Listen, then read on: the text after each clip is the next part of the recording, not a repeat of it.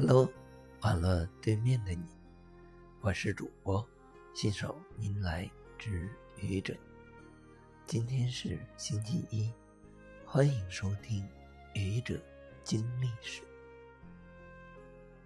今天是二零二零年三月三十日，很多很多年前的今天，一位著名的印象派画家诞生了。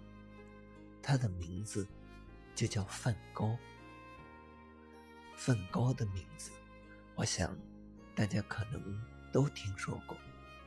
大名鼎鼎，印象派，荷兰画家，英年早逝，这些都是梵高的标签。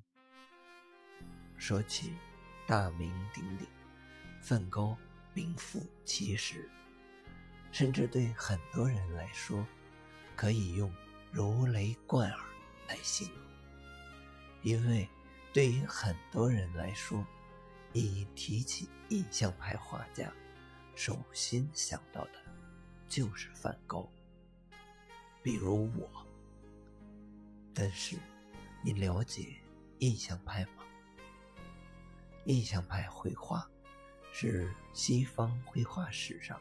划时代的艺术流派，十九世纪七八十年代达到了高峰，影响遍及整个欧洲乃至全世界。法国是当时印象派的中心，出现了一批印象派艺术大师，马奈和莫奈是两位著名的印象派画家。而梵高呢，则属于荷兰，是一位荷兰的印象派画家。梵高的作品大多数都是在他生命的最后六年创作的。他的画作具有非常超前的意识。他的著名作品有《向日葵》《吃土豆的人们》《星夜》和。自画像等，梵高的作品融入了画家强烈的感情色彩，带有原始的冲动和热情，对于法国的野兽主义、德国的表现主义都有很大的影响。很遗憾，这样一位印象派画家，仅仅活了三十七岁，可以说。天妒英才。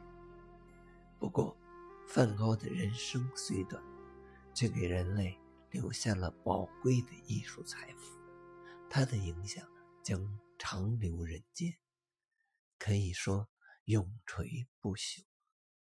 让我们一起缅怀这位绘画大家吧。谢谢你的聆听，欢迎关注主播。新手迎来之愚者，欢迎订阅我的专辑。Hello，每天一个声音，欢迎下载、评论、转发、点赞或者赞助。